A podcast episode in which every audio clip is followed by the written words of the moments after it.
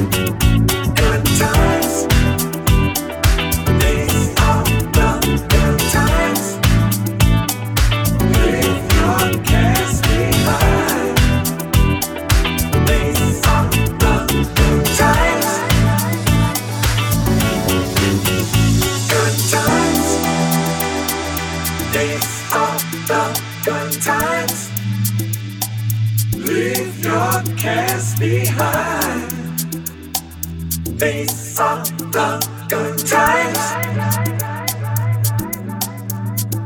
Good times. Days of the good times. Leave your cares behind. Days